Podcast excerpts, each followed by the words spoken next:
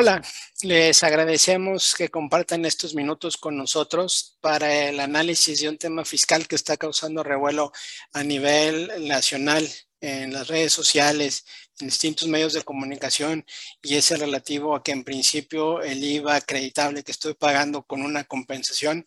no se va a considerar como efectivamente acreditable porque no está pagado. Esto efectivamente, eso es así eh, ahorita en un ámbito de aplicación en el estado de Guanajuato, en virtud de que eh, los tribunales, en este caso el Pleno en materia administrativa del 16 circuito,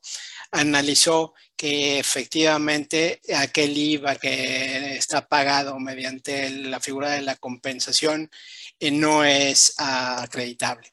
¿Cómo llegan a, la conclusión los tribunales de, esto? Bueno, eh, como ustedes ya saben, eh, en materia general, el IVA parte de un IVA este, trasladado, el que yo traslado en mis FDIs y que cuando yo lo cobro lo tengo que entregar a la autoridad. A ese IVA le puedo disminuir el IVA que a mí me trasladaron, el que comúnmente conocemos como acreditable, cuyo requisito o uno de los requisitos principales es que esté efectivamente pagado. ¿Cómo están estas disposiciones? Bueno, el artículo 1 eh, de la ley del IVA establece los sujetos que son personas físicas y morales, el objeto que en territorio nacional realicen enajenaciones, prestación de servicios, el otorgamiento de temporal de bienes, eh, la importación y la exportación. La tasa general, la tasa del 16 está en este artículo 1, la tasa del 0 está en el artículo 2A y 29 en el caso de la exportación. La base hasta que le aplico la, tasa y lo que estoy pagando, que es el IVA eh, trasladado menos el IVA acreditable. Para completar los elementos del tributo, bueno, el artículo 5D nos dice que son pagos mensuales y que se hace a más tardar el día 17 del mes siguiente. Ahora, en materia del IVA que traslado eh, que tengo que cobrar, existe un artículo 1B en donde nos dice que efectivamente se entienden por cobradas las contraprestaciones cuando recibo efectivo bienes o servicios. También este artículo dice que eh, por cualquier forma que quede satisfecho mi interés, se va y que se extinga la obligación por parte de la otra persona, este se va a considerar como efectivamente cobrado. Ahora, ¿qué otras figuras existen para cumplir con las obligaciones, además del pago, que es, digamos, la forma natural de extinguir una obligación?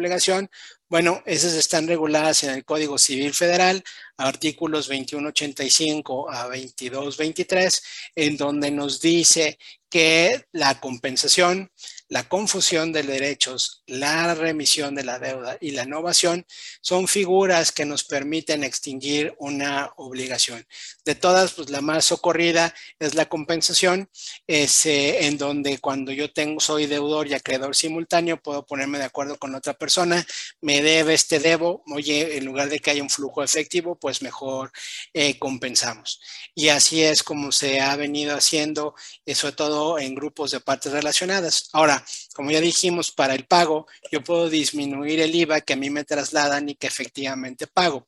Eh, el principal, este requisito o uno de los principales requisitos está en la fracción tercera de la ley del 5A que me dice que para que pueda ser acreditable ese IVA tiene que estar efectivamente pagado. ¿Dónde entonces está el problema? Bueno, que al no haber alguna disposición en ese mismo artículo 5, eh, en alguna otra parte de la ley del IVA, en alguna regla, no hay nada que diga que se entiende por pagado. Entonces, eh, a decir de los tribunales, bueno, no se puede utilizar la figura de la simetría fiscal para considerar eh, como pagada una contraprestación por otra figura distinta que no sea el pago, el cual está definido en el 2062 del Código Civil como la entrega de la cantidad de vida, en este caso en efectivo, en bienes o en servicios. Entonces, ¿qué pasa? Y si yo agarro y pago como, lo, como está previsto para el trasladado, que efectivamente se va a considerar que yo ya cobré por cualquiera de estas figuras, Por contra, en el lado del IVA acreditable se va a considerar que no estoy pagando si utilizo las figuras de la compensación, de la confusión, de la remisión o de la innovación.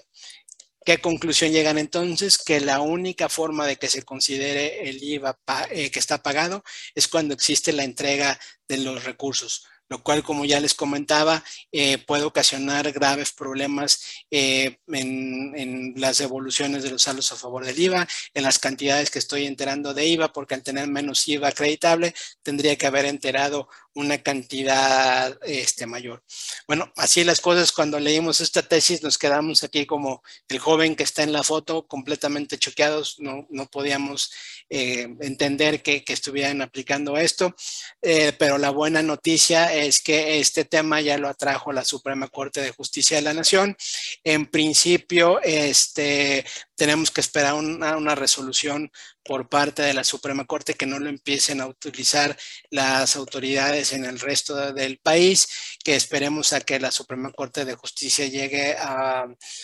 una resolución final y esperemos que llegue a, comprender la armonía de la ley, porque el negar el derecho al acreditamiento si no hay un flujo de efectivo, pues dañaría la economía de la mayoría de los contribuyentes al estarlos obligando a, hacer uso de recursos, cuando la figura de la compensación es una figura que sí realmente es utilizada eh, en el país y vamos, estaría armónica con, con la ley, que en donde sí se reconoce que con cualquier forma que se extinga la obligación se entiende como cobrado, lo mismo debería pasar por el, lado del pagado.